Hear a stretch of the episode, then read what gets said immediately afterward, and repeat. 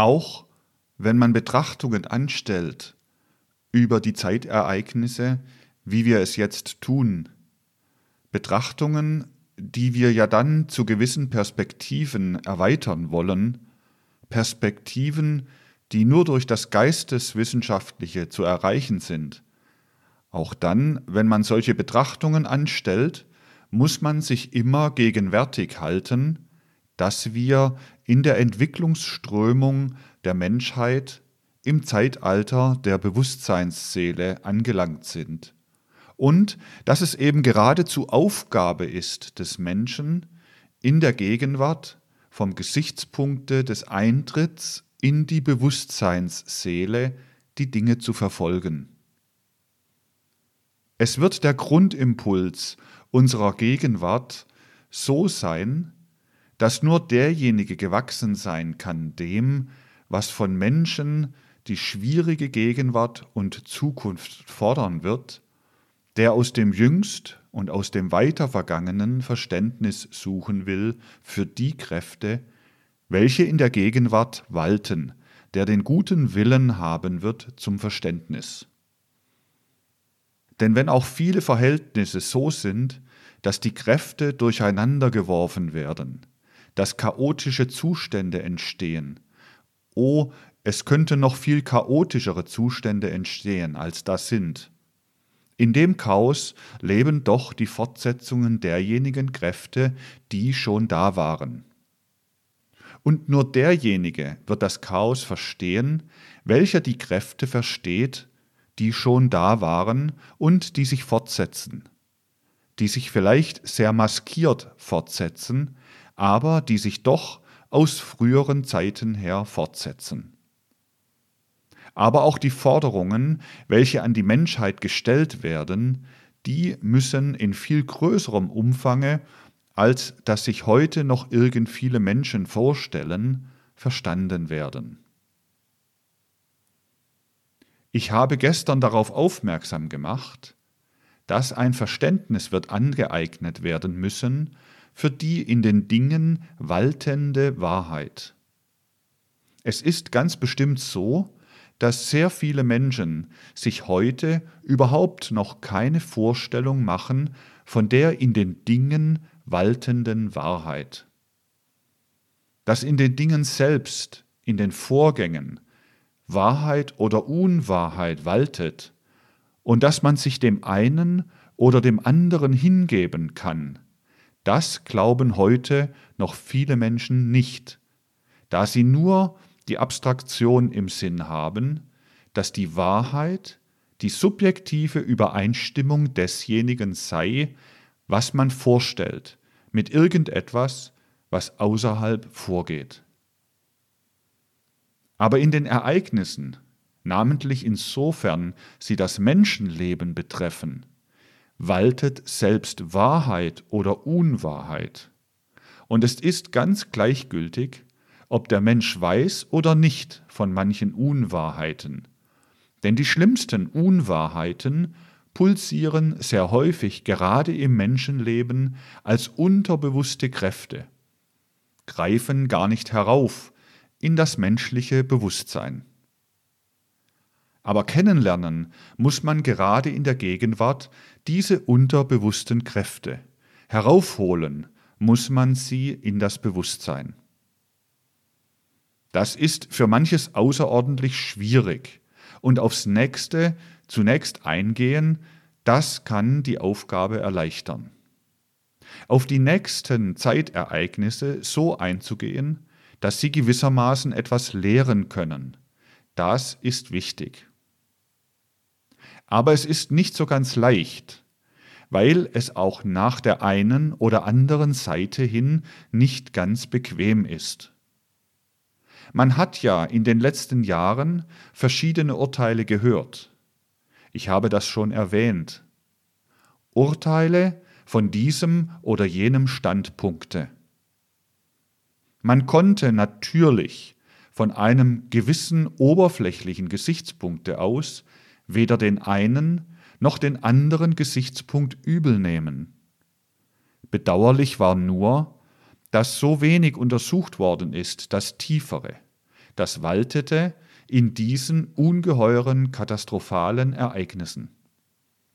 Und das Bedauerliche ist ferner, dass man immer wieder und wiederum in die alte Bequemlichkeit zurückgefallen ist, nach Äußerlichkeiten, ich will nicht sagen nach Schlagworten, aber nach Schlagbegriffen, nach Schlagvorstellungen zu urteilen. Wenn die Ereignisse schon ganz andere Urteile herausgefordert haben, hat man noch immer nach den alten Dingen geurteilt. Und auch heute urteilt man noch immer vielfach nach den alten Dingen. Statt die großen Fragen, die eigentlich jetzt jeder Tag aufstellt, wirklich sich ein wenig vor Augen zu führen. Gerade mit Bezug auf das, was ich im Beginne der gestrigen Betrachtungen angeregt habe, das sich versenken in die Wahrheit der Tatsachen, ist es wichtig, jetzt etwas ins Auge zu fassen. In Bezug auf viele Dinge ist ja nur ein Anfang da, aber es ist in Bezug auf manches auch Entscheidendes eingetreten. Es ist dasjenige eingetreten, was sich vielleicht doch auch die siegenden Mächte der Gegenwart in einer anderen Art von dem Schicksal der Mittelmächte nach dem Siege vorgestellt haben. So wie es gekommen ist, dürfte es nicht gerade, wenigstens nach viereinhalb Jahren, vorgestellt worden sein. Aber es wird mit diesen Entscheidungen etwas verknüpft sein, was allerdings dem Geisteswissenschaftler klar werden sollte bei ganz objektiver Beurteilung der Sachlage. Der Krieg war ja lange kein Krieg mehr. Und dasjenige, was sich die Leute noch immer vorstellen, dass in den nächsten Wochen oder ich weiß schon nicht wann als ein Friede geschlossen werden könnte, wird natürlich gerade so aussehen wie der kuriose Friede von Brest-Litovsk und alles dasjenige, was man gegenwärtig Friede nennt. Es ist nur eine alte Faulheit, noch immer daran zu glauben, dass die katastrophalen Ereignisse ausgehen können mit einem gewöhnlichen Friedensschlusse, wie es eine alte Faulheit ist, zu glauben, dass der Krieg ein Krieg geblieben ist was er schon lange nicht mehr war. Denn hinter ihm war dasjenige waltend, was sich durch Kleinigkeiten in abgekürzteren Erscheinungen, möchte ich sagen, zeigen kann. Sie sehen heute, dass die sogenannte deutsche Revolution, die Revolution im ehemaligen Deutschen Reich, eine sonderbare Gestalt angenommen hat. Wahrscheinlich haben sich die allermeisten Menschen in Deutschland und außerhalb Deutschlands nicht vorgestellt, dass die Dinge eine solche Gestalt annehmen. Sie haben eine solche Gestalt angenommen, weil die historischen Symptome, ich habe ja wirklich zu Ihnen recht lange gesprochen über historische Symptome, eben nur auf Tieferes zeigen und schließlich ein Symptom sich so oder auch anders abspielen konnte. Schließlich ist dasjenige, was jetzt geschieht, alles nur die Folge davon, dass noch einen letzten Trumpf eine gewisse Partei innerhalb Deutschlands ausspielen wollte, die durchaus aufrecht erhalten wollte, dieses Deutschland. Ein letztes Wabonspiel. Es sollte die Flotte die ja noch nicht oder wenigstens nur durch Kleinigkeiten in Tätigkeit getreten war, veranlasst werden, eine letzte Attacke, eine letzte Tätigkeit auszuführen. Darauf haben sich die Matrosen nicht eingelassen. Und so ist denn von den Matrosen aus gerade diejenige Form, nur die Form selbstverständlich, der Revolution in Szene gesetzt worden, die dann gekommen ist. Ich habe Ihnen nicht umsonst über die historische Symptomatologie gesprochen, damit dasjenige bei Ihnen wenigstens der Fall sein kann, was bei den Menschen der Gegenwart und der Zukunft recht stark der Fall sein sollte.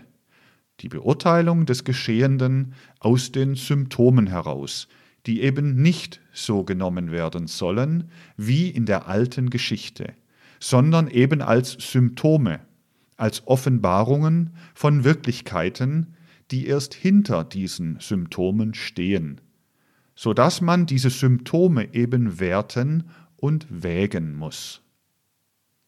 Allein so, wie nun diese Entscheidungen, diese vorläufigen Entscheidungen da sind, so sind sie der Ausgangspunkt von Dingen, die, nachdem so vieles lange Zeit falsch bewertet worden ist, unter verschiedenartigen Einflüssen falsch bewertet worden ist, nun doch wenigstens von einigen Menschen richtiger bewertet werden sollten. Sehen Sie, was alles verbrochen worden ist, wenn ich den Ausdruck gebrauchen darf, bei den Zentralmächten, was da die verschiedenen Machthaber gesündigt haben, was da an Unwahrhaftigkeit in den Ereignissen gelegen hat, das wird zutage treten. So haben sich die Ereignisse entwickelt, dass die Welt bis ins Kleinste in verhältnismäßig gar nicht ferner Zukunft erfahren wird alles das, was von den mitteleuropäischen Machthabern gesündigt worden ist. Und ich selbst werde dasjenige, was ich von den Ereignissen weiß. Und ich kann nur sagen, das Karma hat mir auch die Möglichkeit gegeben, recht, recht viel, gerade von den entscheidenden Dingen, in diesem Falle zu wissen. Mitteilen und wenn mir dazu das Leben ausreicht, alles dazu beitragen, dass Wahrheit an die Stelle von dem tritt, was der Welt bisher vorgemacht worden ist. Aber auf der anderen Seite sind die Ereignisse so, dass das nicht dazu zu führen scheint. Selbstverständlich müssten Sie gerade aus den Dingen, die hier besprochen worden sind, im Laufe der Jahre wissen, dass nicht eine geringere Unwahrheit auf der anderen Seite gewaltet hat. Glauben Sie, dass die auch haarklein vor die Menschen hingestellt werden wird? Dazu sind nicht einmal die Unterlagen der Beurteilung da. Nicht einmal die intellektuellen Unterlagen der Beurteilung sind da, sondern alle Unterlagen sind dazu da, dass die Wahrheit weiter verhüllt bleibe. Wenn ich die Stimmung mit welcher man die Ereignisse beurteilt hat, im August, September Oktober, November 1914 mit Bezug auf dasjenige, was von den Mittelmächten angestellt worden war, in neutralen Ländern und in den feindlichen Ländern beurteile und mit jenem Wohlwollen vergleiche, mit dem jetzt die unerhört grausamen Waffenstillstandsbedingungen für die Zentralmächte gewürdigt werden, mit jenem allgemeinen merkwürdigen Schweigen, mit dem man darüber hinweggeht, dass diese Waffenstillstandsbedingungen so wie sie waren und wie sie ja auch nach der Milderung bleiben werden, ein wahrhaftiges Todesurteil sind, dann bemerke ich einen Unterschied, einen ganz gewaltigen Unterschied in dem Willen zum Urteil. Denn dieser Unterschied im Willen zum Urteilen beruht auch noch darauf, dass kein Wille zum Urteil da war im August, September, Oktober, November 1914 und so weiter. Auf mancherlei vielleicht kann ich nur vermutungsweise eingehen, was, wie gesagt, der Welt schon bekannt werden wird, während jetzt gar nicht notwendig ist, um zu einem Urteil zu kommen, etwas anderes zu tun, als Paragraph für Paragraph zu lesen. Ich weiß, dass ich auch damit vor tauben Ohren spreche, nach vielen Richtungen hin, vor tauben Ohren spreche. Aber warum sollte denn nicht, wenn man die Verpflichtung hat, die Wahrheit auszusprechen, ohne Sympathie und Antipathie, rein in ihrer Objektivität, dies selbst in diesem Augenblicke, wo sie vielleicht nach dieser Richtung hin wenig gerne gehört wird. Warum sollte denn die Wahrheit nicht ausgesprochen werden? Zumal ich nicht wissen kann, wie lange es noch gestattet sein wird, auch nur solche Wahrheiten auszusprechen.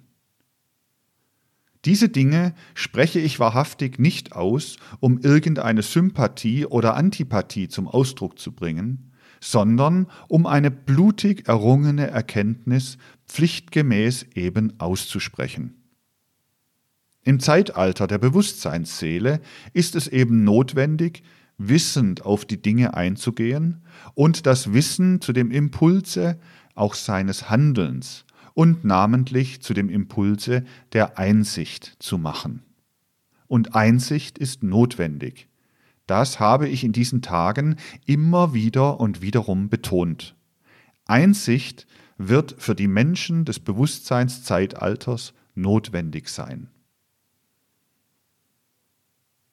Es wird der Welt klar werden, dass all das Gerede, das seit viereinhalb Jahren mit Bezug auf die sogenannte Schuldfrage gewaltet hat, eben ein ganz oberflächliches Gerede war. Dasjenige, was sich vollzogen hat, ist vielmehr Tragik in einem höheren Sinne, als man von irgendwelcher Schuld sprechen kann, denn man kann nicht von Schuld sprechen, wenn zum Beispiel einen großen Anteil an einer Folge von Ereignissen die Unfähigkeit hat. Gewiss, die Unfähigkeit, wie ich Ihnen dargestellt habe, hat zum Beispiel bei den Mittelmächten an den maßgebenden Stellen eine ungeheure Rolle gespielt, aber eben die absolute intellektuelle Unfähigkeit auch die Unfähigkeit in der Beurteilung der Verhältnisse, im Urteilsvermögen und dergleichen. Es wird da notwendig sein, manches Wirkliche eben ins Auge zu fassen. Ich will nur auf eines hinweisen. Nicht wahr? Aus der Leidenschaft heraus lässt sich sehr, sehr vieles beurteilen, verurteilen, schief beurteilen und so weiter. Ja, derjenige, der auf Grundlage der Tatsachen spricht, der die Tatsachen kennt, der muss manche Fragen, die außerordentlich wichtige historische Fragen sind, in scharfen Konturen beantworten. Sehen Sie, natürlich nehmen sich die Dinge immer von verschiedenen Gesichtspunkten verschieden aus. Es gibt verschiedene Gründe, die man dafür anführen kann, warum im August 1914 von Deutschland aus nach Frankreich hinüber auch ein Krieg zustande gekommen ist. Auf einiges habe ich schon aufmerksam gemacht. Man kann sagen, nur derjenige, der wirklich den Willen hat, genau zu sprechen, kann über diese Verhältnisse die Dinge richtig ausdrücken. Es hat ja an einem Haar gehangen, kann man sagen, so wäre 1914 im August gar kein Zwei-Fronten-Krieg zustande gekommen, sondern der allerdings unvermeidliche Krieg gegen Russland. Ich spreche jetzt von der Seite der Mittelmächte aus. Die Sache sieht sich natürlich von anderer Seite anders an. Es hat an einem Haar gehangen. Woran hat es gehangen? Was ist dieses Haar? Nun sehen Sie, der Herr, der jetzt in Holland sein soll und den insbesondere das Ausland so ungeheuer wichtig genommen hat, was ein großes, dem deutschen Volke angetanes Unrecht war. Er war, wie Sie aus meiner Darstellung vor ein paar Tagen ersehen können, ein außerordentlich indiskreter Mann. Nicht wahr?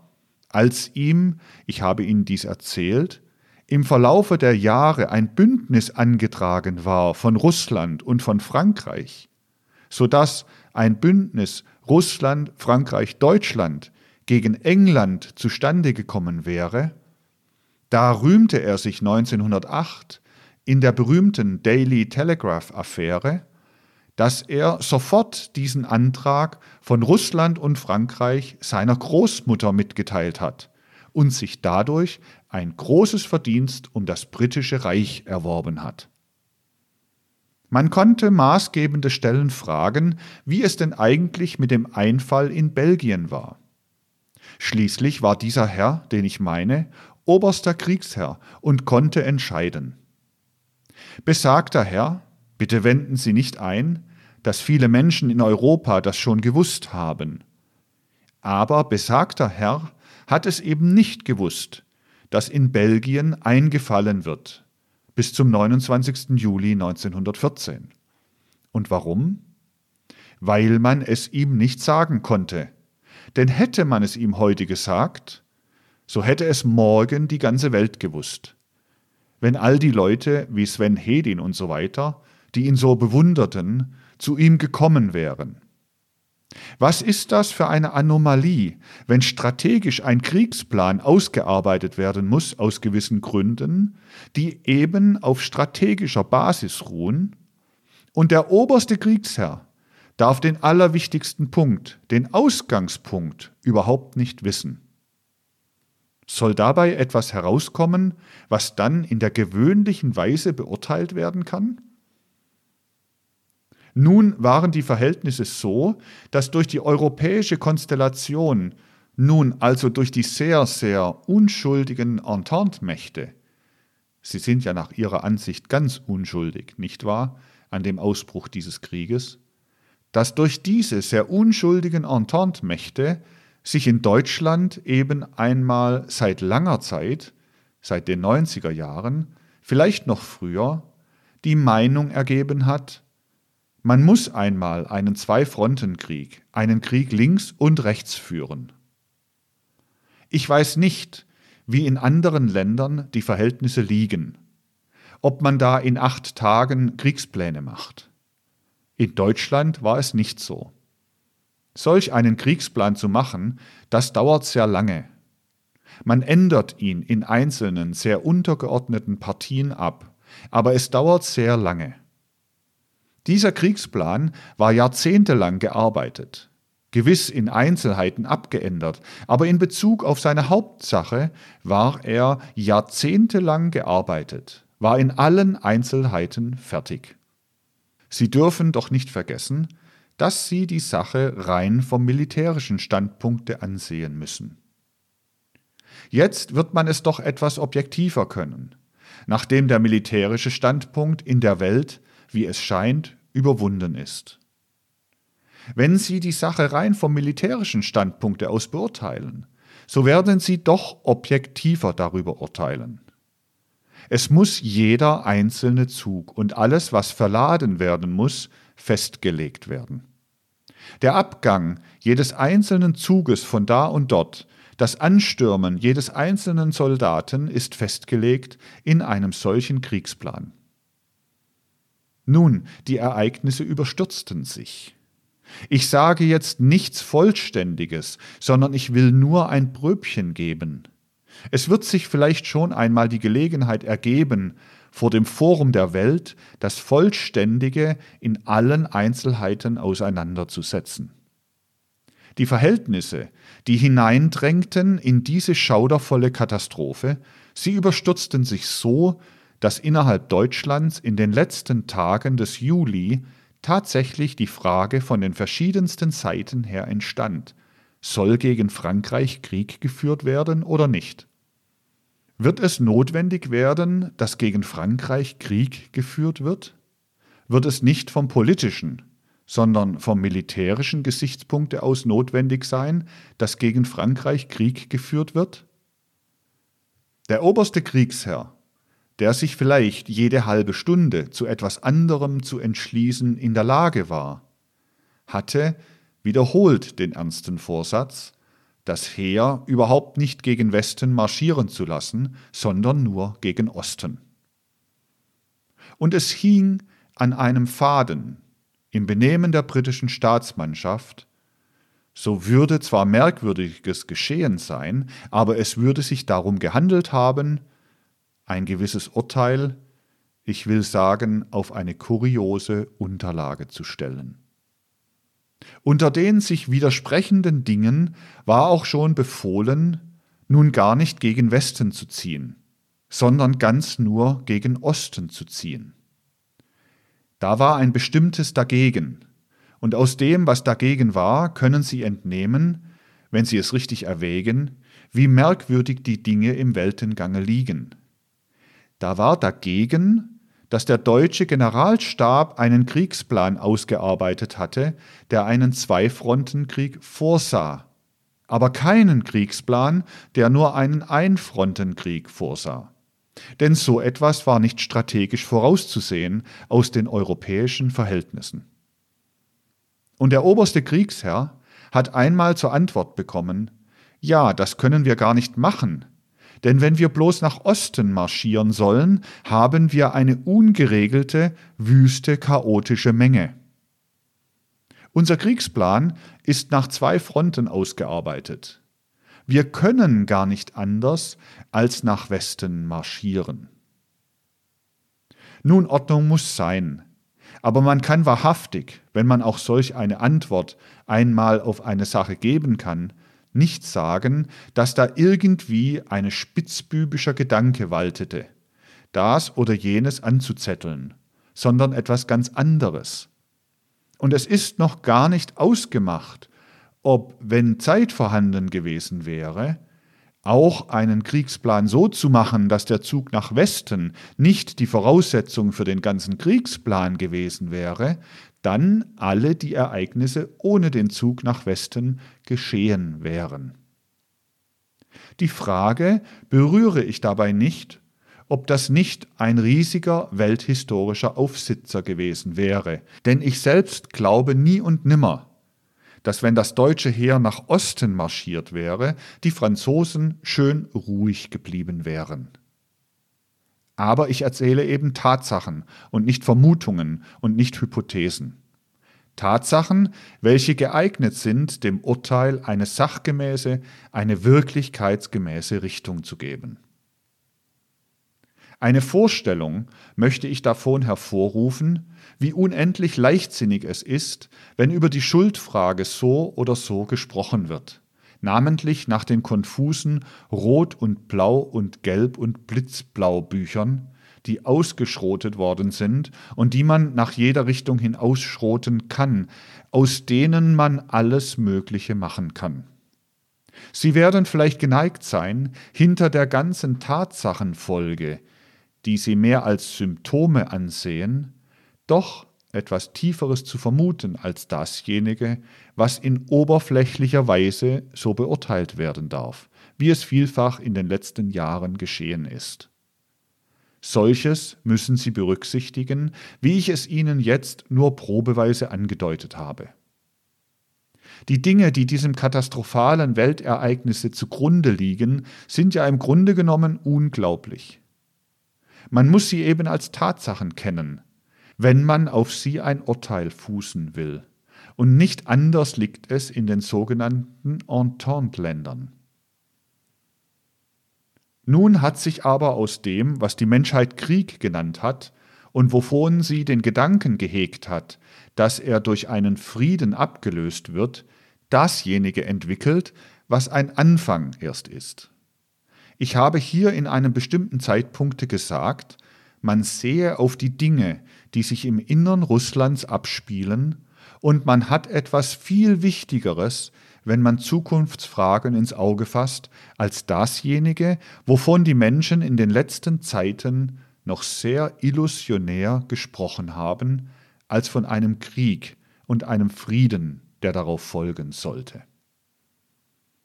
Es ist vieles entfesselt worden, aber wenigstens das sollte verstanden werden, was da entfesselt worden ist. Sehen Sie, in Wirklichkeit haben eigentlich kaum viele literarische Erscheinungen, schriftstellerische Erscheinungen eine so ungeheure breite Wirkung gehabt als diejenigen von Karl Marx. 1948 erschien von ihm das sogenannte Kommunistische Manifest worinnen die hauptsächlichsten Impulse der sozialdemokratischen Lebensauffassung kurz zusammengefasst waren.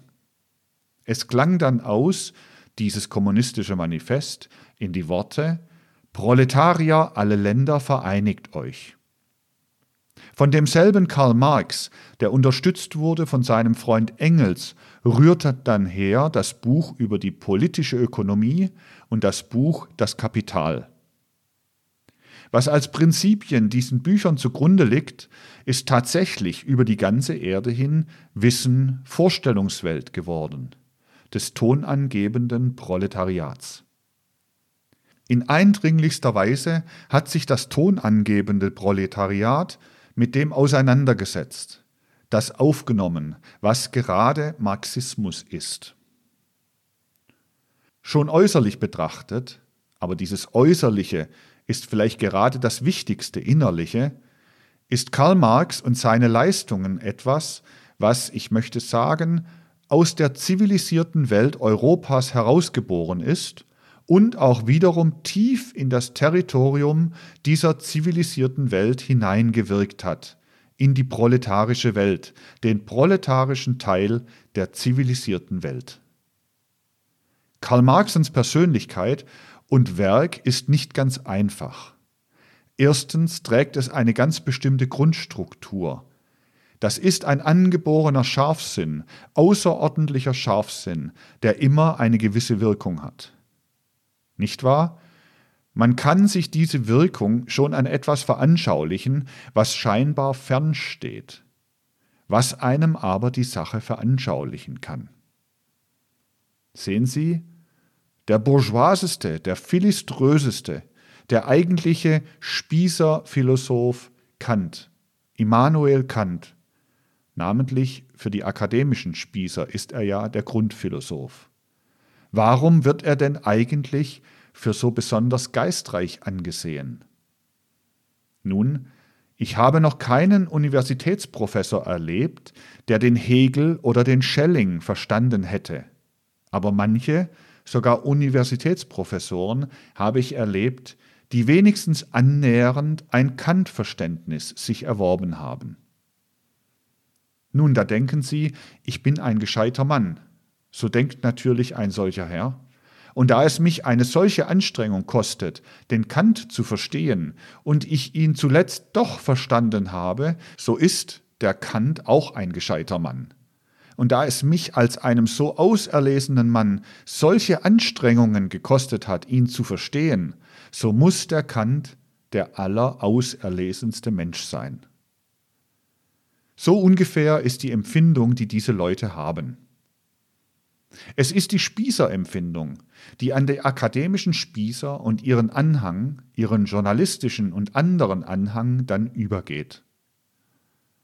So etwas Ähnliches wirkte schon auch auf das Proletariat in dem Verständnis von Karl Marx, der ein sehr scharfsinniger Mann war. Man hat einige Schwierigkeiten zum Verständnis.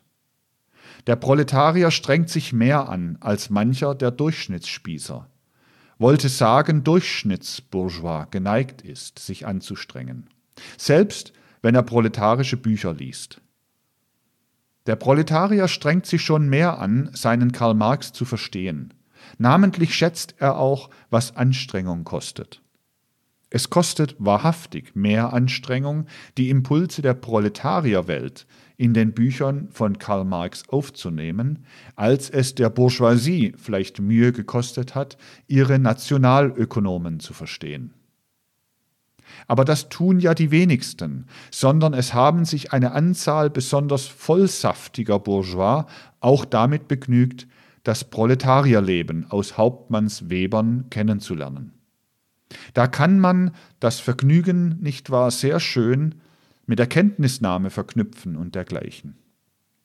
Das ist das Erste bei Karl Marx, ein gewisser angeborener Scharfsinn. Dann ist aber nicht zu leugnen, dass die Dialektik eine große ist bei Karl Marx. Diese Dialektik, dieses Vermögen, in Begriffen zu arbeiten, was den meisten Menschen heute ganz fehlt, unserer gesamten offiziellen Wissenschaft fehlt diese Dialektik. Diese Kunst, in Begriffen als Realitäten zu arbeiten, die hatte Karl Marx von Hegel, denn er war in dieser Beziehung ein Schüler Hegels so dass man sagen kann, aus deutschem Volkstum heraus hatte Karl Marx seine Dialektik, die Kunst in Begriffen zu arbeiten.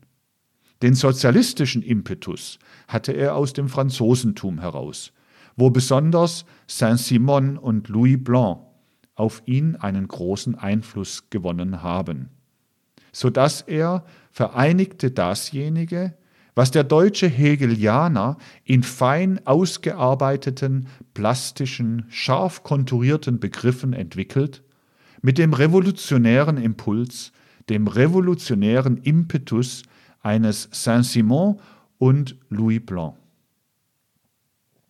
Und dieses wiederum, was da in ihm war, das konnte sich nur dadurch zum Ausdrucke bringen, wie es sich gebracht hat, dass Karl Marx nach London, nach England gegangen ist und dort durch das Studium der wirtschaftlichen Verhältnisse diese ganze Art zu denken und diese Art zu fühlen, das eine aus dem Deutschen, das andere aus dem Französischen, nun durchstudiert hat an englischen Verhältnissen wodurch er das Ganze nur auf die materiellen wirtschaftlichen Verhältnisse angewendet hat. So ist dasjenige, was so geboren ist, wie ich es Ihnen dargestellt habe, der Proletarier aus dem Industrie- und Maschinenzeitalter heraus, aus dem Mechanismus heraus, was also an seiner Quelle ja nur in England beobachtet werden konnte, weil es zunächst nur dort zum Ausdruck gekommen ist bis zum Jahr 1848 hin, das ist von Karl Marx begriffen worden mit Hegelscher Dialektik. Und dasjenige, was mit Hegelscher Dialektik begriffen worden ist, in dem waltet als, ich möchte sagen, Schlagkraft der ganze revolutionäre Impetus eines Louis Blanc oder eines Saint-Simon.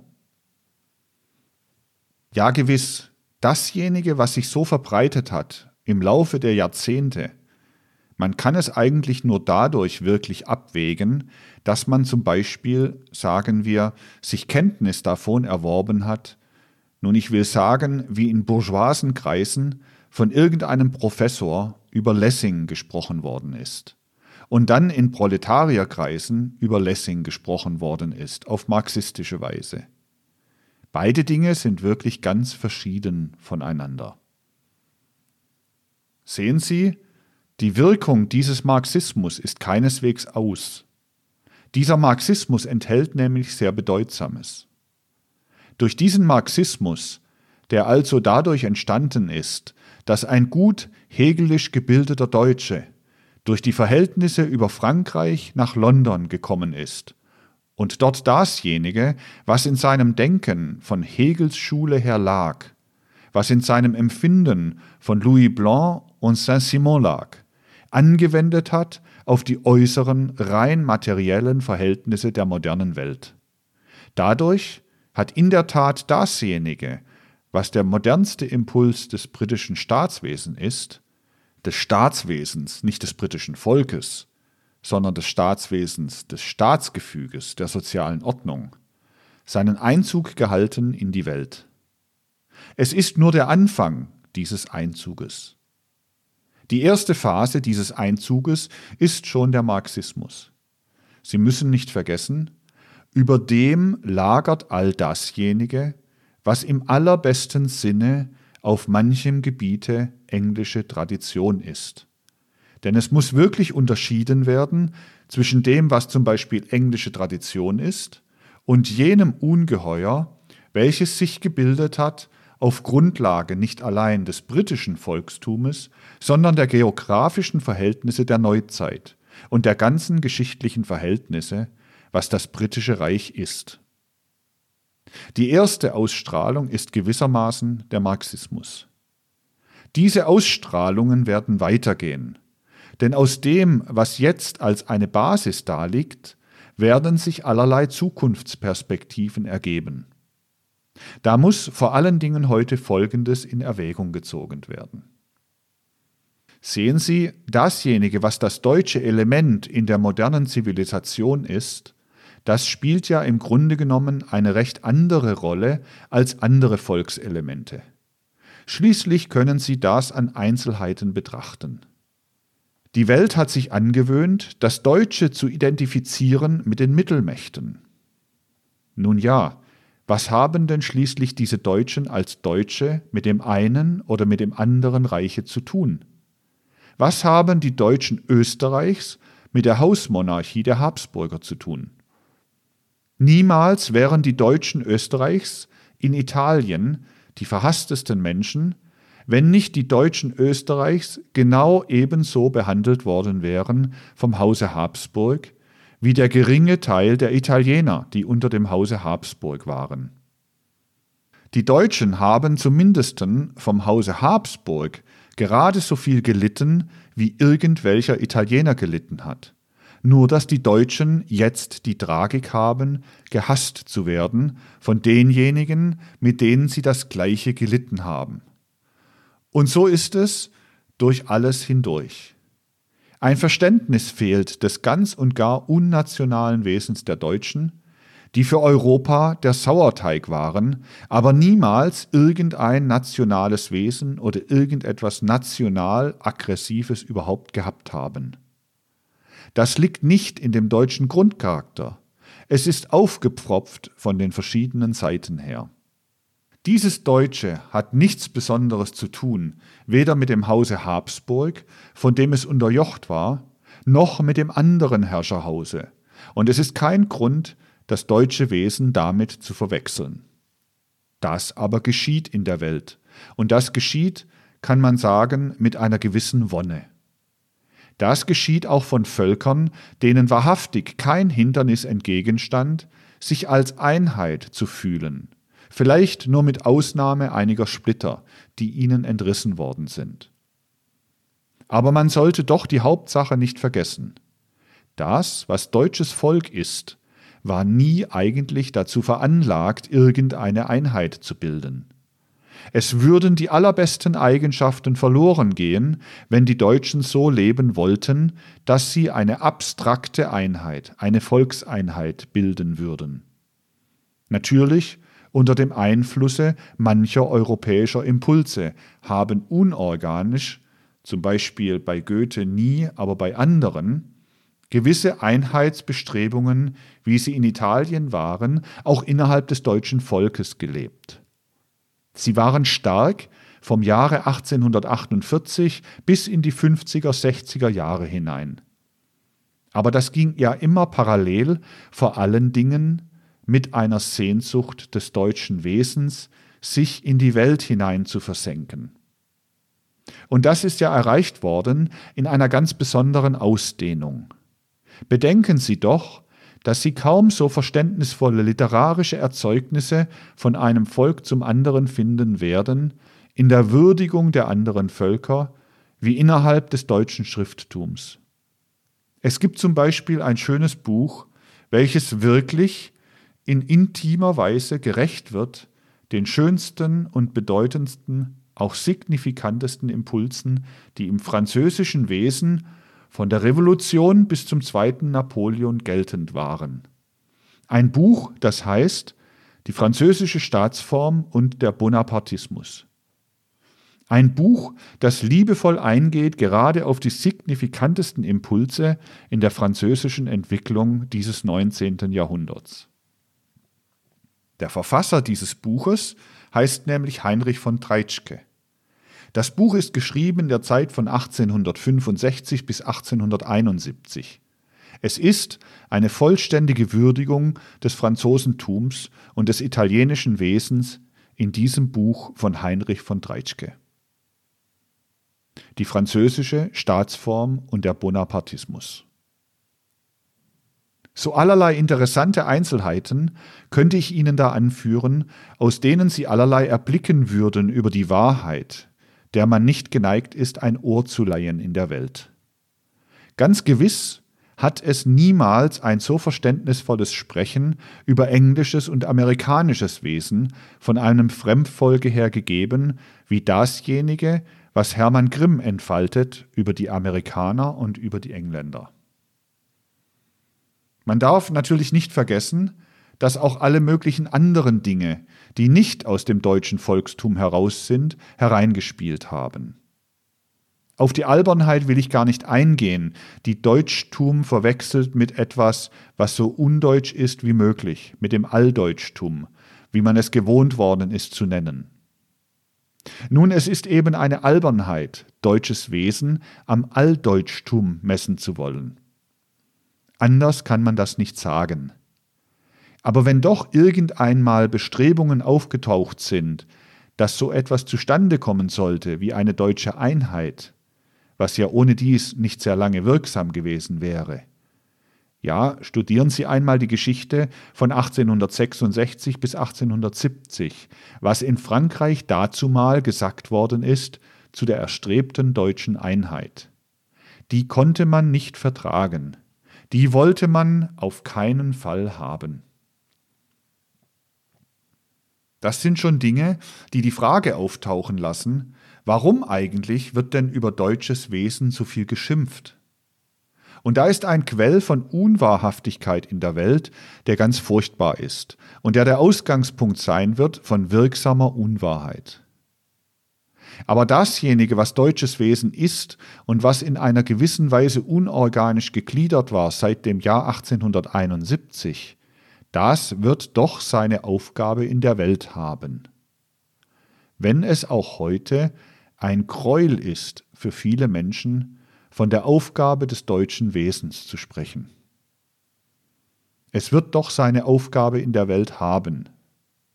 Wenn Sie bisher einen verständigen Menschen gefragt haben, ich will zum Beispiel unter diesen verständigen Menschen die sich besonders klar über die Sache ausgesprochen haben, Heinrich Heine anführen. Da hat man zwei Pole angeführt, von denen aus seit langem zwei ganz verschiedene Grundrichtungen des menschlichen Denkens gegangen sind. Wir werden darauf noch näher einzugehen haben. Ich habe einer Dame, die mich bei meiner letzten Anwesenheit hier im Jahre 1917 gefragt hat, welches die Mission des Judentums in der Welt ist, gesagt dazu mal, das wird schon auch noch kommen, dass ich darüber zu sprechen habe. Heinrich Heine hat angegeben, diese zwei Pole, aus denen sich gewissermaßen nährt dasjenige, was an Impulsen von einem gewissen Gesichtspunkte aus in der Menschheit ist. Heinrich Heine hat angegeben, das Judentum auf der einen Seite, das Griechentum auf der anderen Seite. Nun, das Judentum hat sich immer als der Großsiegelbewahrer zu erweisen gehabt für die menschliche Fähigkeit der Abstraktion, für die menschliche Fähigkeit, die Denkweise, die Weltanschauung zu vereinheitlichen. Das Griechentum hat immer die Aufgabe, der Welt zu bringen, dasjenige, was an Bildhaftigkeit, an imaginativen Elemente lebt. Die Weltanschauung, die Lebensauffassung des modernen Proletariats hat alles zunächst aufgenommen vom Judentum, aber noch nichts vom Griechentum, weil ihm das imaginative Element vollständig fehlt. Das wird es noch erhalten müssen. Im Laufe der zukünftigen Zeit wird dann das Dritte kommen, denn alle Dinge bestehen aus einer Trinität, und zum Judentum und Griechentum wird das Deutschtum treten im Laufe der Zeit. Das wird die Trinität sein. Wenn jener Materialismus stark gefressen haben wird an der modernen Welt im Zeitalter der Bewusstseinsseele, der seinen Anfang genommen hat mit jener Phase, die mit dem Marxismus von dem britischen Reich in die Welt gestrahlt ist. Dieser Materialismus, der von dem britischen Reich und von Amerika aus die Welt überstrahlen wird, der hat ja seine Grundlagen gelegt. Vergessen wir nicht, die Grundlagen sind gediegen gelegt. Und solche Dinge kommen doch in Betracht, dass zum Beispiel unmittelbar vor dem Kriege England, dazu mal auch noch Russland, aber das kommt nicht mehr in Betracht, Frankreich, Belgien und Portugal zusammen 23 Dreiviertel Millionen englische Quadratmeilen an Kolonialbesitz hatten mit 470 Millionen Menschen auf diesem Kolonialbesitz lebend. Deutschland und die Vereinigten Staaten hatten zusammen nur eine Million englische Quadratmeilen Kolonialbesitz mit 23 Millionen Menschen. Es wird jetzt anders werden, nicht wahr? Die englisch sprechende Bevölkerung ist nun geeinigt. Also England, Frankreich, Portugal, Belgien und dann war mit etwas, was wenig in Betracht kommt, Russland dabei. 23,8 Millionen Quadratmeilen mit 470 Millionen Menschen. Dagegen Deutschland und die Vereinigten Staaten dazu die haben ja jetzt die Welt erlöst, mit einer Million englischer Quadratmeilen Kolonialbesitz und 23 Millionen Menschen. Der Grund ist gut gelegt. Aus diesem Grunde wird sich die materialistische und immer materialistischere, weil bloß in die wirtschaftlichen Verhältnisse hineingehende Kultur entwickeln. Jene Kultur, deren erste Betonung, deren erste Nuance eben dadurch gekommen ist. Denn da ist es schon im Ausgangspunkte gelegen. Man vergleiche nur Lassalle mit Karl Marx. Lassalle, der ja nur gewisse Ähnlichkeiten mit Karl Marx hat, den natürlichen Scharfsinn und den Hegelianismus. Aber er hat das nicht durchgemacht, nicht das französische und nicht das englische Wesen, wie Karl Marx. Daher ist in ihm eine gewisse dialektische, auch eine gewisse scharfsinnige Auffassung der modernen Arbeiterbewegung, aber nicht das Wirksame, das im marxistischen System lag. Dieses marxistische System ist eben so entstanden, dass die Dialektik des deutschen Wesens sich ihren Inhalt geholt hat aus der materiellen Kultur, aus der materiellen Reinkultur der britischen Sozietät des britischen Zusammenhanges, nicht des Volkstums, aber des Reichszusammenhanges, des sich bildenden Imperiums. Nun, die Dinge wirken nach. Dasjenige, was geschehen ist, wird ja aus den künftigen Strömungen das französische Volkstum fast ganz ausschalten. Das wird nur noch wenig Bedeutung haben. Zu den Besiegten gehört schon auch das französische Volkstum. Das ist ganz gewiss in die Zukunftsperspektive einzubeziehen. Und ich werde Ihnen morgen noch genauer darüber sprechen, dass das französische Volkstum durch die Konstellation der Ereignisse ausgeschaltet ist für die zukünftige Wirkung in der Welt. Die Weltenherrschaft geht eben über auf die englisch sprechenden Reiche. Aber wenn der erste Pol geschaffen wurde dadurch, dass Karl Marx mit einer gewissen Dialektik, die er sich aus der Hegelschen Schule geholt hat, sich in die materiellen Verhältnisse des britischen Reiches hineinversetzt hat, so wird die Zukunft noch etwas anderes wirken. Heute kann es selbstverständlich ausgeschrotet werden nach den verschiedenen Richtungen hin. Und man kann sagen, das, was ich sage, sei nur die Fortsetzung. Nun, ich weiß nicht, was es da alles für Albernheiten in der Welt noch gibt. Von deutschen Welteroberungsplänen oder so etwas. Und doch muss gesagt werden, was eine Wahrheit ist, die ebenso perspektivisch feststeht wie andere Wahrheiten.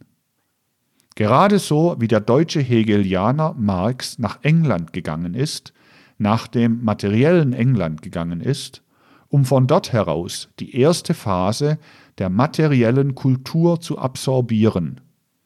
So wird, wenn diese materielle Kultur, die ja eine aufsteigende und eine absteigende Kurve haben wird, die eine gewisse Art von Geistigkeit vernichten wird, wenn diese materielle Kultur aus dem eigenen englischen Volke die Gegenbewegung heraus erzeugt haben wird, wenn diejenigen, von denen ich auch schon gesprochen habe, die sich auflehnen zum Beispiel gegen den furchtbarsten Grundsatz der Nützlichkeitslehre, das höchste Gut der Menschen besteht in dem größten Glück der größtmöglichen Anzahl, wogegen heute schon gerade von okkultistischer Seite aus remonstriert wird. Gehör finden wenn einmal die Dinge so weit sein werden, dass dasjenige, was vom kritischen Reiche als materielle Kultur versengend und das Geistige ausrottend über die Erde als die Weltenherrschaft im Zeitalter der Bewusstseinsseele sich verbreitet, wenn das sich verbreitet haben wird, dann wird aus dem britischen Volke selbst heraus die Opposition erwachsen.